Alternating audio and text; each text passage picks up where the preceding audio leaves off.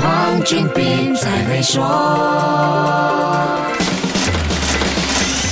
你好，我是黄俊斌。Sam Bankman-Fried，简称 SBF，跟他的 FTX 在币圈神话破灭、财富归零，只不过是一个星期左右的事。整个事态发展有一个非常抢眼的关键点，就是 Binance 说要卖掉手上所有的 FTT 代币，再来就是 Binance 最后决定放弃对 FTX 的拯救计划。最后一根救命草变成了压死骆驼的最后一根稻草。有分析就说，赵长鹏和 Binance 是导致这一次今天崩盘的导火线。他把 F D X 逼入死角，再以低价收购，真实情况是不是这样？只有当事人自己清楚。赵长鹏在给员工的 email 里是否认这个说法，表示自己之前对 FTX 的情况知道的不多。好吧，我们就姑且信之。不过客观一点说，商业交易，尤其是拯救和并购案里，有太多变数和利害关系要考量。天下没有白吃的午餐，企业肯定会选择利益最大化的方式。曾被誉为加密救世主的 SBF，在之前的拯救收购案里也。被人批评是趁人之危。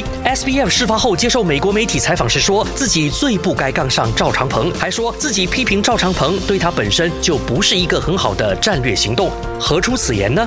其实，财富快速膨胀的 SBF 是美国民主党的大金主。这一次的中期选举，他就捐款了将近四千万美元，成为第二大金主爸爸。出了钱就有一些话语权。SBF 对华盛顿的影响力不断加深。SBF 一直想推进加密行业的监管，但赵长鹏反对这个想法，两人就开始产生摩擦。SBF 用他在华盛顿的影响力，在一些私人聚会上批评了赵长鹏，因此埋下火种。另外，市场主导地位也进一步加剧了两位币圈大佬的角力，曾经的合作关系也很快瓦解。下一集继续跟你说一说，守住 Melody，黄俊斌才会说。黄俊斌才会说。